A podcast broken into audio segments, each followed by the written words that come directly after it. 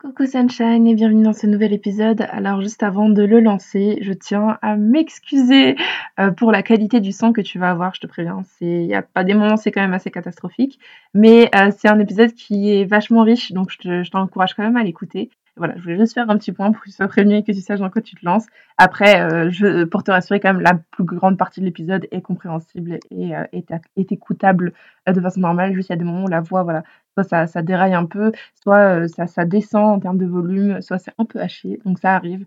je vais régler mon problème pour le prochain épisode. Et puis, voilà. Je te laisse commencer l'épisode.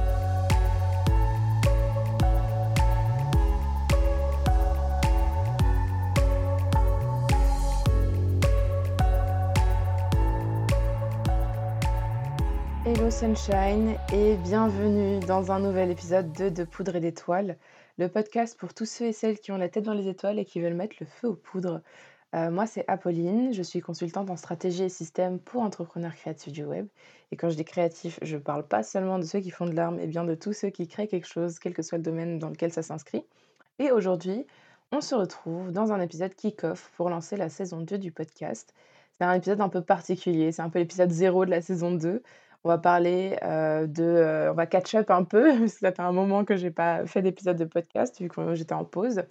je vais parler un peu de ce que j'ai appris pendant ces quatre mois et des changements qui arrivent, notamment pour le podcast. Donc, reste bien jusqu'à la fin. Je pense qu'il va y avoir des, éléments de, de, réflexion qui vont pouvoir te parler et t'intéresser et te faire réfléchir toi-même à ton entreprise. Alors, pour faire un rapide résumé de ces quatre mois, donc, on s'est quitté à peu près en mai dernier où moi j'ai fini mon bêta test, avec mes bêta testeuses pour mon offre, principale pour l'instant qui est le pack laser et qui va sortir là normalement fin octobre, fin septembre pour, pour, des places pour octobre.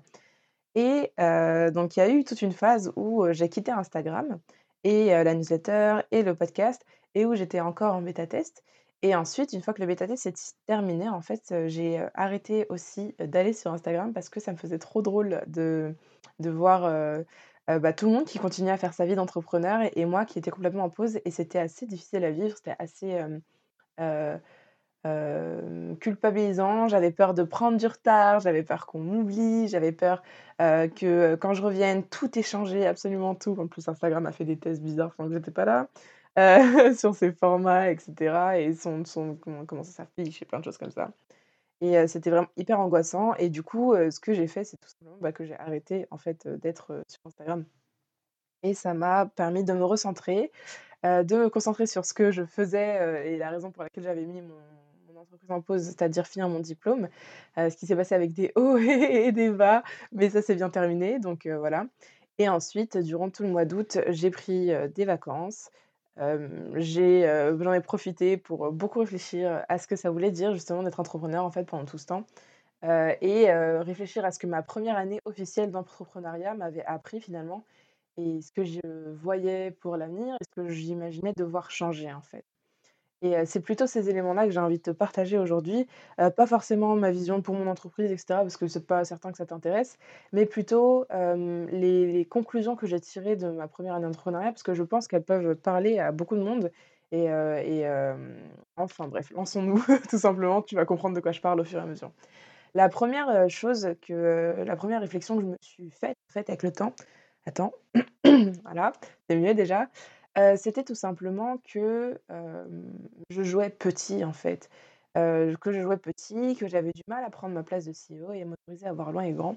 Alors, c'est un sujet qui, qui est un sujet à part entière, hein et et c'est un sujet qui est vachement important et en fait, même si, je prenais, déjà je prenais mon mon mon rôle de de chef d'entreprise, au sérieux, euh, j'avais pas encore, cet état d'esprit de «je suis une chef d'entreprise» en fait. Même si aujourd'hui mon entreprise, elle est encore très jeune, même si elle n'est pas encore, pérenne, je vis pas de mon activité aujourd'hui, mais je suis une chef d'entreprise et je suis une chef d'entreprise, certes qui n'a peut-être pas la même expérience, j'en sais rien, le patron de Tesla, mais en attendant, je suis tout autant entrepreneur que lui. On n'a juste pas les mêmes expériences, on n'a pas les mêmes vécus, on n'a pas, la même, les mêmes, connaissances à transmettre etc. Mais en attendant, je ne suis pas moins entrepreneur que lui.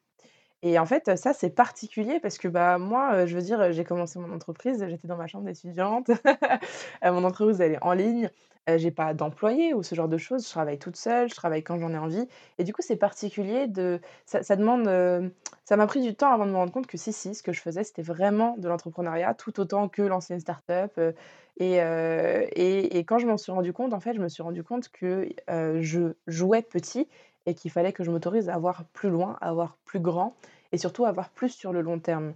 Pendant ma première année d'entrepreneuriat, j'ai beaucoup eu l'impression de vivre, sur des échéances de, heu, 3 à 6 mois. Alors c'est voire même, moins parfois.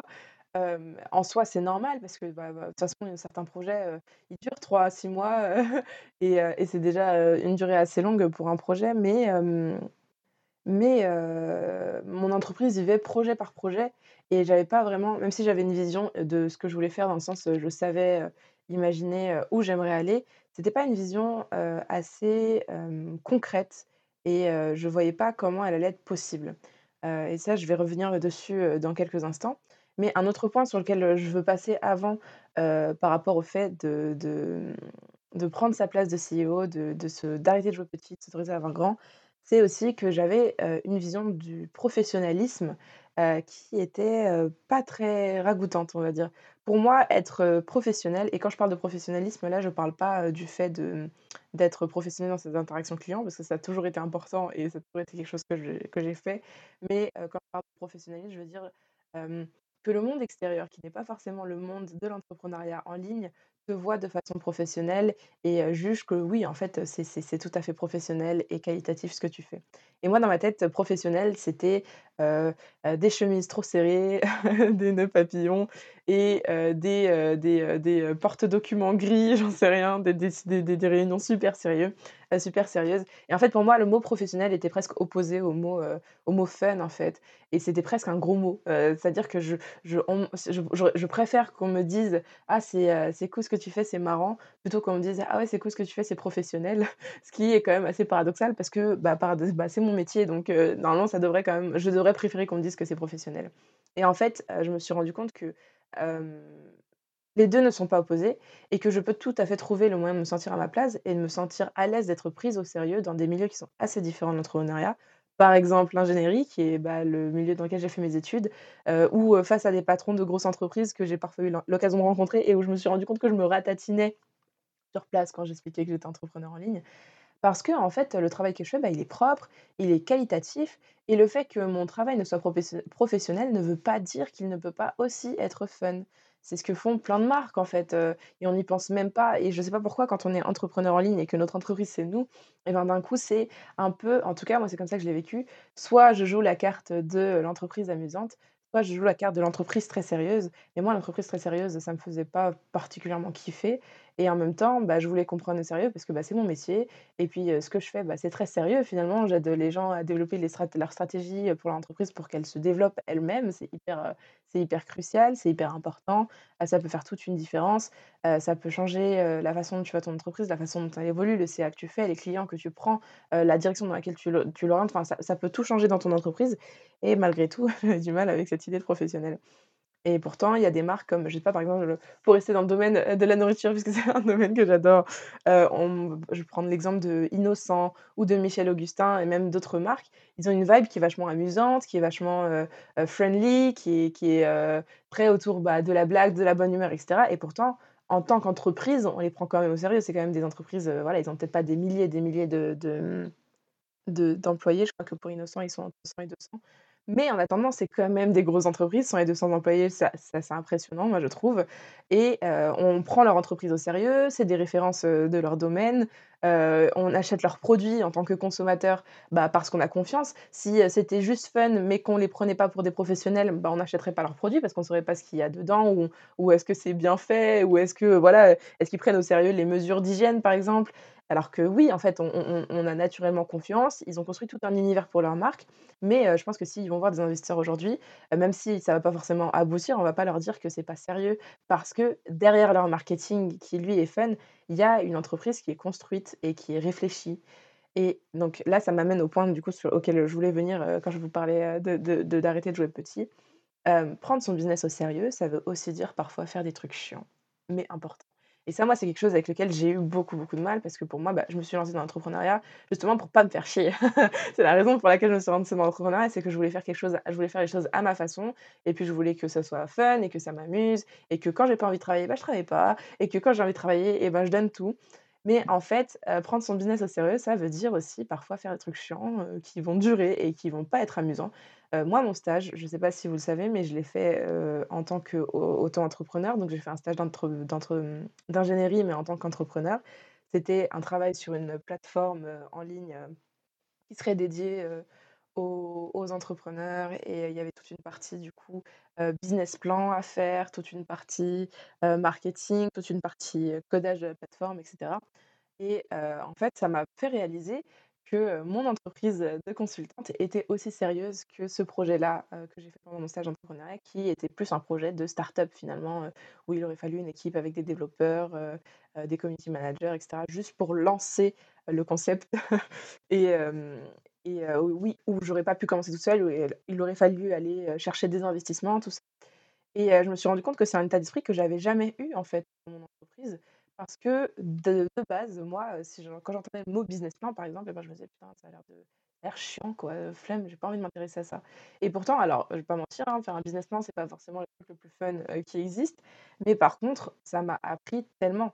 Ça m'a appris tellement de choses. À la fin, sur, mon autre projet du coup que j'ai fait dans le cadre de mon stage, j'avais une vision très claire tant des ressources qui étaient demandées, tant de si je devais, heu, recueillir des investissements, combien de temps, heu, combien d'argent il faudrait que je demande, heu, comment le réunir, quelle, quelle serait ma stratégie, marketing, ma stratégie de vente et comment je la mettrais en place, quelles sont les ressources dont j'ai besoin tant en termes de personnel que de locaux, que de logiciels, que voilà. Enfin vraiment c'était, creuser l'entreprise en détail et le truc, c'est que souvent, quand on est entrepreneur en ligne, on a tendance à ne pas faire ce travail et voire même à, heu, l'éviter et à l'ignorer. Et heu et ça, c'était quelque chose qui, heu, m'a beaucoup fait réfléchir parce que je me suis rendu compte que cette clarté que j'avais sur mon autre projet, je l'avais, qu'à moitié dans mon entreprise actuelle et pourtant, j'étais bien déjà déjà bien avancée niveau quartier, niveau clarté pardon, heu, mais heu, mais j'avais pas poussé la réflexion aussi loin que j'aurais pu et heu et ça m'a donné envie en fait de de d'intégrer plus de choses comme ça, moi, dans mon entreprise et puis avec le temps aussi quand j'aurai appris, à mieux maîtriser ces outils, parce que c'est pas parce que j'ai fait un business plan que je suis capable d'apprendre aux autres pour l'instant comme on en fait un, hein, n'est-ce pas? Et bien, à ce moment-là, de transmettre aussi avec les autres choses que je transmets déjà, des outils qui sont un peu plus, un peu plus construits et qui certes sont pas fun, mais moi je me dis qu'en fait c'est peut-être ça aussi que j'aimerais faire, enfin c'est peut-être ça que que que que je je, voudrais implémenter à terme dans mon entreprise. C'est aussi trouver un moyen justement, bah, d'être le le le pont entre ces ces ces ces choses qu'on voit, heu, du monde un peu corporate et heu, qui du coup attirent pas forcément et heu et puis, le côté plus amusant, plus fun de l'entrepreneuriat en ligne et trouver comment mêler les 2 pour que les entrepreneurs pour que les entrepreneurs en ligne puissent avoir, finalement, accès à ces outils sans se faire chier en les créant et en les utilisant. Un autre point très important, de réalisation que j'ai eu, pendant cette, ce long été, cette longue pause, c'est, heu, alors, heu, là, depuis tout à l'heure, ce que je vous dis, c'est des choses j'ai rien inventé, hein. J'ai pas, heu, réinventé la poudre, heu, ça ça m'est pas tombé du ciel. C'est des thématiques en plus, dont j'avais déjà conscience, mais vous savez, il y a conscience et conscience. Il y a le moment où tu as conscience d'un truc et tu sais, voilà, oui, oui, c'est bon, je sais. Et puis il y a le moment où tu t'en rends vraiment compte, où tu le réalises et tu te dis: «Ah ouais, merde, ah bah, en fait, il va falloir que je change, la façon dont je fais les choses parce que je le savais, mais ça se ça se voyait pas dans la façon dont moi je faisais les choses, que que j'avais compris cette leçon-là. Donc un autre point très important que j'ai compris, c'est que les réseaux sociaux, c'est pas mon métier. C'est pas du tout mon métier. C'est un outil, heu, mais c'est pas mon métier en fait, heu, de créer du enfin, ça fait partie de mon métier de créer du contenu pour les réseaux sociaux parce que ça s'inscrit dans le cadre de ma stratégie, heu, de visibilité, heu, qui elle-même s'inscrit dans le cadre de ma stratégie d'acquisition et de vente. Mais, c'est pas ça mon métier. Mon métier, ça ne devrait pas être de passer la majorité de mon temps sur les réseaux sociaux. Et pourtant, pendant très longtemps, c'est ce que j'ai fait. Alors bien sûr, quand on commence son entreprise, de toute façon, c'est un peu tout ce qu'il y a à faire, heu, entre guillemets, hein, parce que, bah, pendant ce temps-là, il faut commencer à réfléchir à la suite qui va arriver, à comment on va acquérir des clients, à quelles offres on va construire, tout ça. Mais, heu, en vitrine, c'est les réseaux sociaux, pardon, c'est la seule chose qu'on a, heu, puisque de toute façon, quand on commence, on n'a pas encore de clients, tout ça. Mais du coup, c'est difficile, en fait, de faire la transition de ce moment où donc les réseaux sociaux, j'ai plein de temps pour le faire, donc vas-y, je m'éclate, je le fais. Au moment où, ben, en fait, il faut que je comprenne que c'est pas ma priorité et que même si ça reste important et que c'est un travail qui doit être fait, c'est pas ça qui doit passer avant tout le reste et qu'il y a des choses qui sont plus importantes qui doivent passer avant. Et en fait, ce qui est difficile, c'est que les choses qui sont plus importantes qui doivent passer avant, eh bien, elles sont pas forcément toujours, heu, très amusantes et puis surtout, le reste du monde va pas les voir et on a souvent cette impression que si le reste du monde ne voit pas le travail qu'on est en train d'accomplir c'est un peu comme s'il n'existait pas. Sauf que c'est pas vrai. Alors certes, dans une certaine mesure, il faut montrer ce que tu fais, il faut partager, heu heu, tes avancées, tes backstage pour c'est important pour que ton client, il puisse se projeter dans ton entreprise, voir comment ça fonctionne et se projeter dans, heu, les actions qu'il pourrait faire avec toi, les offres sur lesquelles il pourrait travailler avec toi. Mais en attendant, tu es pas obligé de partager chaque truc que tu fais. Et puis surtout, bah, si tu as pas envie, que les réseaux sociaux, ça te prend tout ce temps et ben T'es pas obligé de tout le temps être en story, T'es pas obligé de tout le temps poster. Bien sûr, avoir de la régularité, c'est mieux. Mais moi, je sais qu'aujourd'hui, si ma régularité sur les réseaux sociaux doit sauter, parce qu'il y a d'autres choses plus importantes que je dois faire en sous-marin dans mon entreprise, eh ben, ça sautera. Et avant, c'était pas un c'était pas un choix que j'aurais fait. Avant, même si d'une certaine façon, j'aurais su que c'était pas forcément le truc le plus important, ça m'aurait paru être le truc le plus urgent. En mode: «Non, mais j'ai pas de poste pour cette semaine, il faut absolument que j'en sorte». Alors qu'en fait, bah, c'est chouette une semaine, bon, bah, c'est dommage, pas la fin du monde non plus. Et ce qui m'a poussée à avoir cette réflexion, c'est je suis tombée sur le compte, d'une, heu, d'une, heu, d'une entrepreneure, est américaine, qui s'appelle Nathalie Santa Rosa et alors j'ai regardé un peu ce qu'elle faisait, j'ai pas je suis pas allée non j'ai pas enfin, c'est j'ai pas pris d'offres chez elle ou autre, mais juste dans son contenu gratuit, j'ai vu qu'elle parlait, de du modèle d'influenceur vs entrepreneur. Et en l'écoutant un peu parler de ça, de ce modèle, qu'elle, qu'elle a, qu'elle a, heu, comment on peut dire ça? Oh des des des mmh, du cadre qu'elle a instauré, dans lequel elle met le modèle d'influenceur et du cadre qu'elle a instauré dans lequel elle met le modèle d'influenceur, de, mmh, d'entrepreneur sur les réseaux sociaux. Je me suis rendu compte que moi, par exemple, j'étais beaucoup plus dans le modèle d'influenceur. Alors je suis pas une influenceuse, je me suis jamais décrite comme une influenceuse, c'est pas mon métier, mais que, ma façon d'utiliser les réseaux sociaux, voilà, c'est plutôt ça, ma façon d'utiliser les réseaux sociaux ressemblait plus à celle d'une influenceuse qu'à celle d'une entrepreneur qui cherche à vendre un produit. Heu, moins sur la fin, moins sur les derniers mois avant que je parte en pause, mais pendant très longtemps, ça a été le cas. Aujourd'hui, heu, je pense que, heu, il va se passer, heu, un sacré temps avant que je partage mon déjeuner sur Instagram, par exemple. Parce que, bah, déjà pendant ma pause déjeuner, je coupe, donc j'ai pas envie de partager de story. Parce que je pense pas que ce soit utile à mon audience de savoir ce que je mange le midi. Et je dis pas ça pour chier sur les personnes qui, partagent leur déjeuner, à midi, sur Instagram. Pas du tout. Juste, en fait, moi, ça m'a fait réfléchir à qu'est-ce que moi j'ai besoin de partager. Et comme je sais maintenant, enfin cette pause, heu, cette longue pause des réseaux sociaux m'a fait me rendre compte aussi que j'étais mieux sans réseaux sociaux qu'avec en termes juste, heu, de clarté d'esprit, de charge mentale, tout ça. Je sais que je veux minimiser au maximum mon utilisation des réseaux sociaux, tant, heu, en tant que consommatrice qu'en tant que créatrice, et du coup, ça passe par faire un minimum de stories. Et ça veut dire que les stories que je veux faire et ben, elles iront droit au but heu, elles seront utiles, heu et heu, conscientes. Je les ferai pour une raison, il y aura toujours une raison pour laquelle je partage ma story, même si, ça ne veut pas dire que, c'est toujours, soit de la vente, soit machin. Bah, ce sera soit une story parce que j'ai envie de partager une ressource, soit une story parce que, bah, je veux teaser sur ma prochaine newsletter, soit une story, parce que, bah, voilà, je veux interagir avec mon audience, prendre des nouvelles. Donc c'est pas du tout en mode, à chaque fois, Genre ce sera acheter ci, acheter ça, voilà. Mais par contre, il y aura toujours un objectif et cet objectif sera toujours à mon entreprise et je pense que ce n'est pas, utiliser les gens ou, ou, être, très, centré autour du profit que de faire ça. En fait, je pense que c'est juste normal que mes réseaux sociaux reprennent leur place d'outil dans ma vie, ce qui n'était pas le cas avant. Et encore une fois, ce que je dis là, je partage mes leçons, mes expériences pour vous, heu, vous enfin, partager mon expérience et puis peut-être pousser des réflexions si ça ça éveille quelque chose chez vous. Mais mais je ne considère pas que ma façon de faire est la bonne façon de faire et que tout le monde devrait faire ça. Je pense sincèrement que c'est une façon de faire qui qui qui me convient et qu'elle ne conviendrait pas du tout à tout le monde et c'est tout à fait OK de faire complètement autre chose et heu, de faire même l'opposé et heu, vraiment enfin voilà. Mais juste, si ça peut vous aider à réfléchir, si ça peut vous penser à une autre façon de faire les choses, que vous décidiez de l'adopter ou non, et ben, je pense que mon travail ici est accompli. Alors j'ai eu quelques problèmes de micro, mais il semblerait que tout soit revenu, dans l'ordre, donc on va continuer. Donc ce que je disais, oui, c'est que ma, stratégie, de les réseaux sociaux sont importants à ma stratégie de vente, dans le sens où ils aident à la visibilité. Heu, mais heu, c'est pas ma priorité dans mon entreprise et par exemple, ma newsletter est plus importante et je sais que je veux plus développer ma newsletter. Je préfère développer mon nombre d'inscrits dans ma newsletter que mon nombre de followers sur Instagram. D'ailleurs, c'est l'instant pub. Heu, si jamais, heu, tu veux, en savoir plus sur ce que je propose, si jamais tu veux avoir plus de contenu que je fais de façon régulière dans ta boîte mail, tu peux aller t'inscrire à la newsletter, je te mettrai le lien dans la description.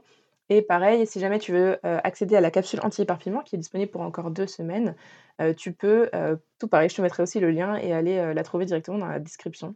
Une capsule anti-éparpillement pour, les entrepreneurs du web, donc ça ça pourra t'intéresser et je pense, que, donc dans 2 semaines, je vais la retirer. Je ne sais pas encore ce que je vais en faire. Je ne sais pas si je vais la rendre complètement libre d'accès, si je vais faire un produit payant en, l'étoffant un peu, si elle va juste disparaître, je n'en sais rien. Mais en tout cas, il te reste 2 semaines de façon certaine pour y accéder et après, le temps nous le dira. Donc, hem, un autre point sur lequel, je voulais, heu, passer, c'est un épisode qui est quand même assez long, mais mais c'est beaucoup de réflexions, que je voulais balancer maintenant et puis après comme ça je dirai un peu, où vers quoi va s'orienter le podcast. C'est que je me suis rendu compte que pour moi, en tout cas, qui ai tendance à vachement m'éparpiller, c'est quand même mieux, de me concentrer sur une chose à la fois et surtout de travailler aussi sérieusement que je le ferais si je travaillais pour quelqu'un d'autre. Parce que certes, l'entrepreneuriat, c'est, quelque chose dans lequel je me suis lancée justement pour aussi ne pas travailler pour quelqu'un d'autre et pour travailler pour moi. Mais en attendant, j'ai eu le temps de me rendre compte que j'avais tendance à, faire les choses plus sérieusement et plus attentivement quand il s'agissait d'un travail que je rendais pour quelqu'un ou, quand il s'agissait par exemple de mes missions clients ou autres, que que quand il s'agissait d'un travail que je faisais pour mon entreprise. Et ça, bah, c'est pas pas ça peut être problématique dans le sens où c'est pas très, très grave non plus en fonction des cas.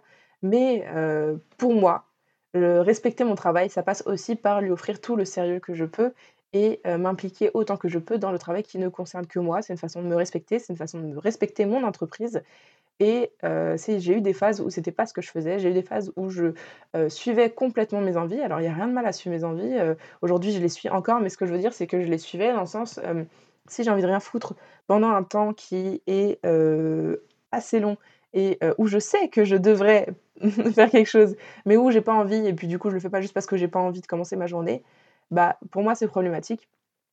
Après, enfin, c'est aussi important de se laisser du temps pour reposer. Mais en attendant, je sais que moi, de mon côté, personnellement, encore une fois, hein, je mets beaucoup de j'enrobe beaucoup le truc, mais c'est bien pour expliquer que c'est mon expérience personnelle. Certaines personnes vont se reconnaître et ça va leur parler, d'autres personnes ne devront pas prendre ce conseil, heu, en considération. Donc si jamais tu te reconnais pas dans ce que je dis, quand je dis que tu prends pas tu t'investis plus auprès des autres que quand il s'agit de toi et que tu prends moins ton travail au sérieux quand tu le fais pour toi que quand tu le fais pour les autres et que tu le bâcles plus, heu, prends en compte peut-être ce conseil. Si ce n'est pas ton cas, heu, passe à la suite. C'est vraiment pas, un autre, un autre un autre point qui m'est venu, je dis beaucoup un autre point, mais parce qu'il y a beaucoup de points, c'est que, j'ai aussi décidé, alors on verra dans quelle mesure j'y arrive et dans quelle mesure ça s'inscrit parce que c'est pas quelque chose qui change d'un claquement en un claquement de doigts, mais j'ai aussi décidé d'arrêter de me cacher, en fait. Dans le sens où, je suis entrepreneur, je vends, c'est le concept et c'est normal, en fait et c'est OK que ça ne plaise pas à certaines personnes.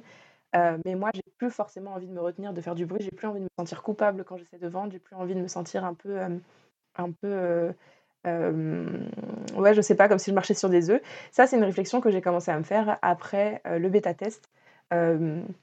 Parce que donc pour retracer un peu l'épopée, j'ai lancé, mon coaching individuel en février qui avait fait, 0 vente et heu, 2-3 semaines plus tard, j'ai lancé mon bêta test et j'ai rempli toutes les places et en fait, je me suis rendu compte que pendant le bêta test et ben, j'étais pas du tout dans le même état d'esprit, mais je vous en parlerai dans un autre épisode de podcast, que, heu, quand, heu, j'ai fait, hem, quand j'ai lancé mon coaching et je pense honnêtement que ça a joué et que ça a fait la différence. Alors bien sûr, il y a aussi d'autres éléments, comme le sujet, le prix et cetera, mais je pense honnêtement que à mon niveau, en tout cas, dans mon expérience, dans comment j'ai vécu la période de vente, c'est ce qui a fait la plus grande différence et je pense que ça s'est ressenti, bah, par l'audience en face, en fait.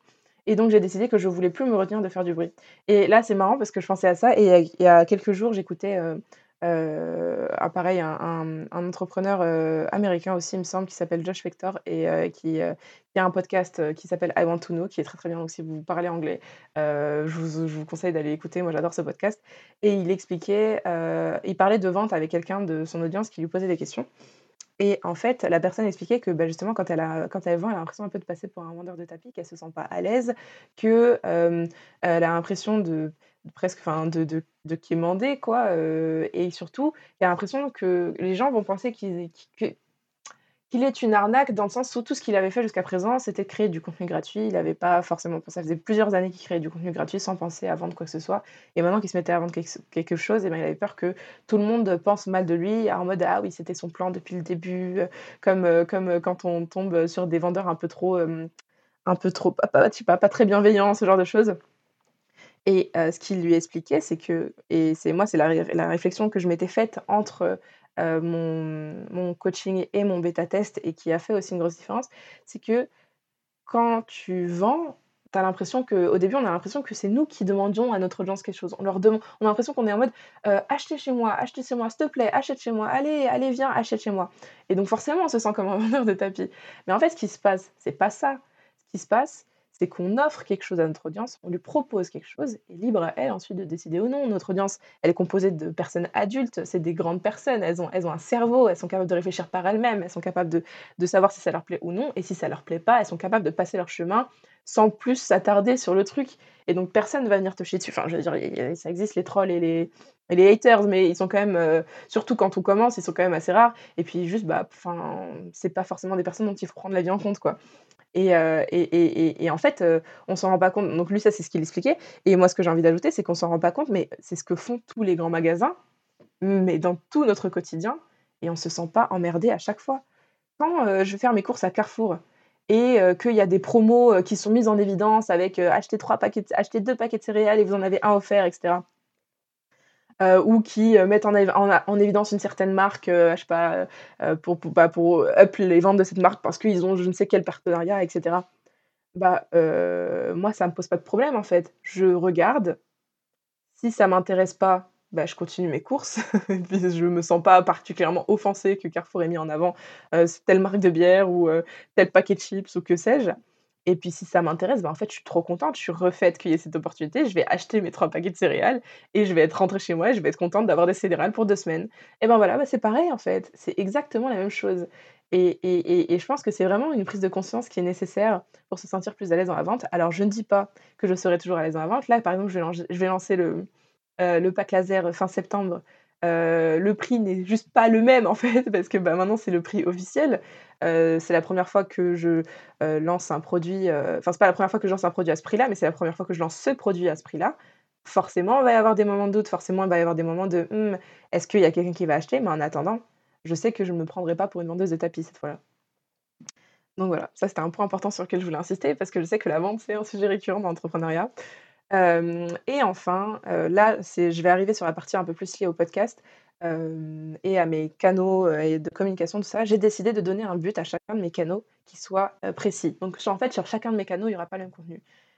C'est pas un c'est un choix que moi j'ai fait, c'est pas nécessairement, le meilleur choix, dans le sens où, bah, par exemple, ça a ses avantages et ses inconvénients. Quand on crée un contenu différent sur chaque, canal, pardon, pour parler français, et ben, heu, certes, chaque canal est intéressant et on va attirer différentes audiences et puis on va pouvoir attirer peut-être plus de personnes, ou en tout cas, on va pouvoir attirer des gens, une même personne sur tous nos canaux différents parce que sur chaque canal, elle va acquérir, des informations différentes.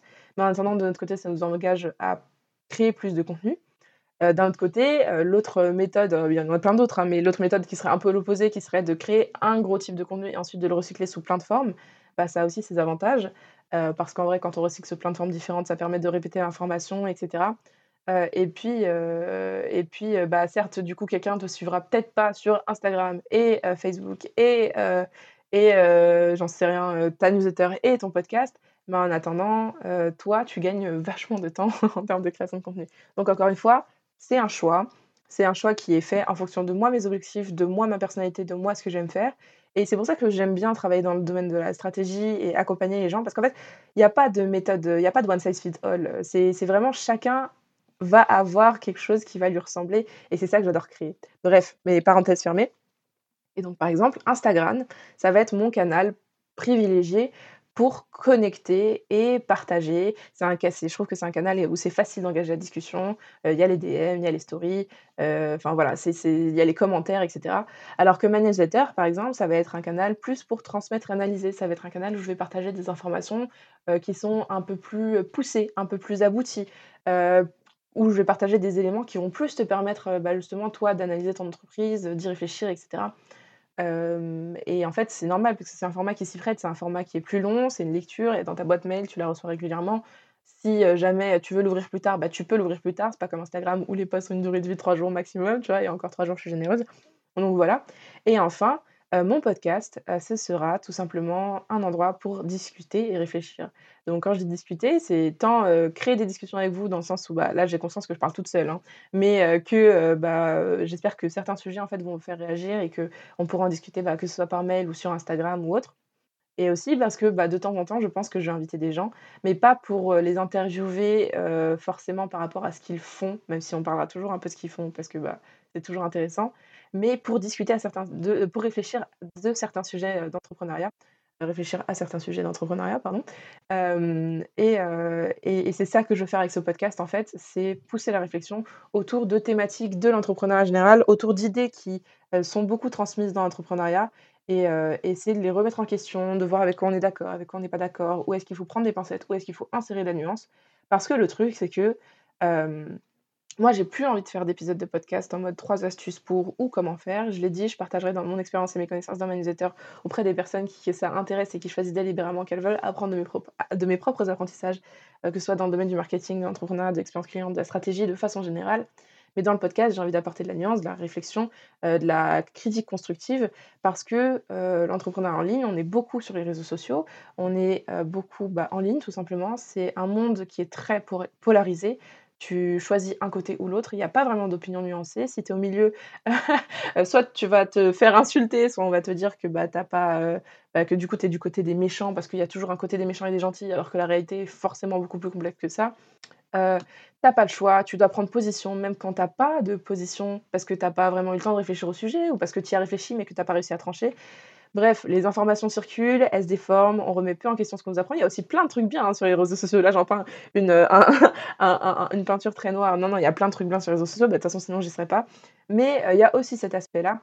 Il y a certaines idées toutes faites en fait qui circulent, sans qu'on prenne le temps de se demander rationnellement si elles sont vraies. Et quand je dis sans qu'on prenne le temps de se demander, euh, je parle de tout le monde, de, ça. Je pense que ça nous arrive tous. Et même moi maintenant, si j'y fais attention, ça m'arrive et ça m'arrivera encore de façon certaine, parce que bah, en fait, quand on va sur les réseaux, on n'est pas dans un mode de, on n'est pas dans un mode de décryption de décryptage, pardon, je parle plus français, c'est affreux, de décryptage, euh, d'analyse très poussée, etc. On va sur les réseaux sociaux, on scrolle, et puis voilà, c'est un peu euh, une activité où justement on réfléchit pas plus que ça, quoi.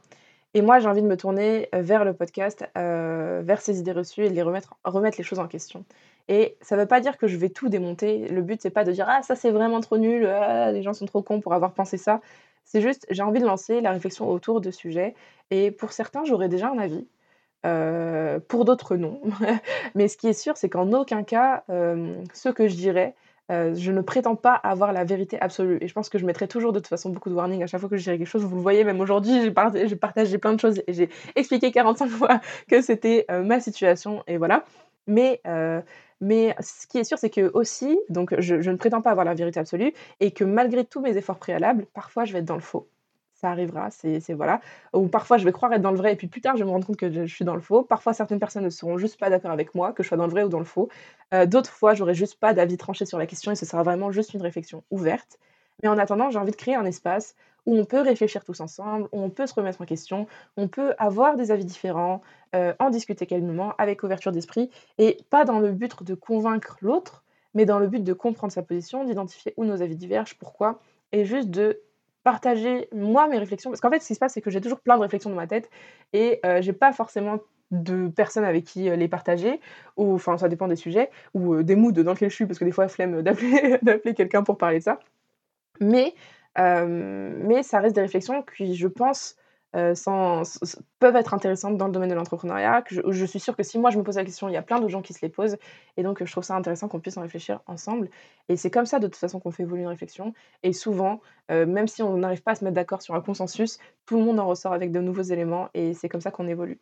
Donc, si jamais à l'avenir, les épisodes de la saison 2 te parlent ou te font réagir, ça sera toujours avec plaisir que j'en discuterai avec toi, euh, que ce soit en MP sur Instagram ou par mail, tant bien sûr que ça se fait dans le respect de l'autre. Si jamais je reçois euh, des messages ou euh, des commentaires qui sont irrespectueux ou qui tournent juste à la bataille, je pense que je me donnerai le droit de ne pas répondre parce que, enfin, c'est pas là-dedans que j'ai envie d'investir mon énergie. Mais en attendant, pour discuter, même si on n'est pas du même avis, ce sera toujours avec plaisir. Euh, et pour te teaser un peu, euh, donc le prochain épisode, on va parler par exemple du biais du survivant. Euh, celui d'après, on parlera de red flag auprès des formateurs. Celui d'encore après, on parlera de, lâcher prise. Donc plein de sujets qui sont très différents au fur et à mesure de la saison, autour desquels on, voilà, on va essayer d'apporter un peu de nuance, de remettre en question certaines, certaines choses, et puis de parler aussi de choses dont on ne parle pas beaucoup en fait. Comme par exemple le fait qu'on part pas tous égaux.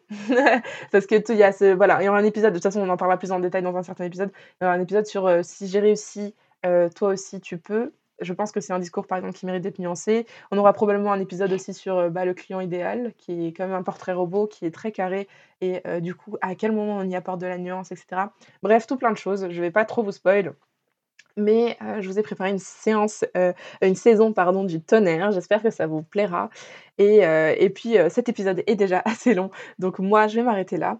En tout cas, si ça t'a plu, n'hésite pas à commenter cet épisode, à le partager, à le liker ou lui mettre une note sur ta plateforme d'écoute, pour le soutenir et qu'il soit recommandé à plus de gens. C'était le kick-off de la saison 2. Euh, pour plus de contenu, tu peux t'abonner à mon compte Instagram, t'inscrire gratuitement pour accéder à la, la capsule anti-éparpillement ou euh, t'inscrire à l'utilisateur directement. Dans tous les cas, je t'ai dit, je te mets toutes les infos dans la description. Et si tu veux en savoir plus sur moi et sur ce que je propose, tu peux aussi te rendre sur mon site. Je te mets également le lien dans la description. Ce sera une description qui sera pleine de liens. et ce sera le cas pour tous les épisodes de toute façon. Et puis, euh, moi, je te dis à la semaine prochaine, du coup, pour lancer officiellement cette saison 2. Je suis trop contente d'être de retour. Je suis trop heureuse de vous enregistrer cet épisode de podcast. Et, euh, je, suis trop pressée de voir comment vous allez recevoir euh, tout ça, si ça va vous parler, si ça vous plaît. Donc, vraiment, si ça vous intéresse, si vous êtes chaud pour la saison 2, envoyez-moi un message, ça me fera toujours plaisir. Ça m'encouragera aussi à continuer dans cette voie. Et puis, et puis, moi, je vous fais des gros bisous. Et puis, je vous dis à plus. Ciao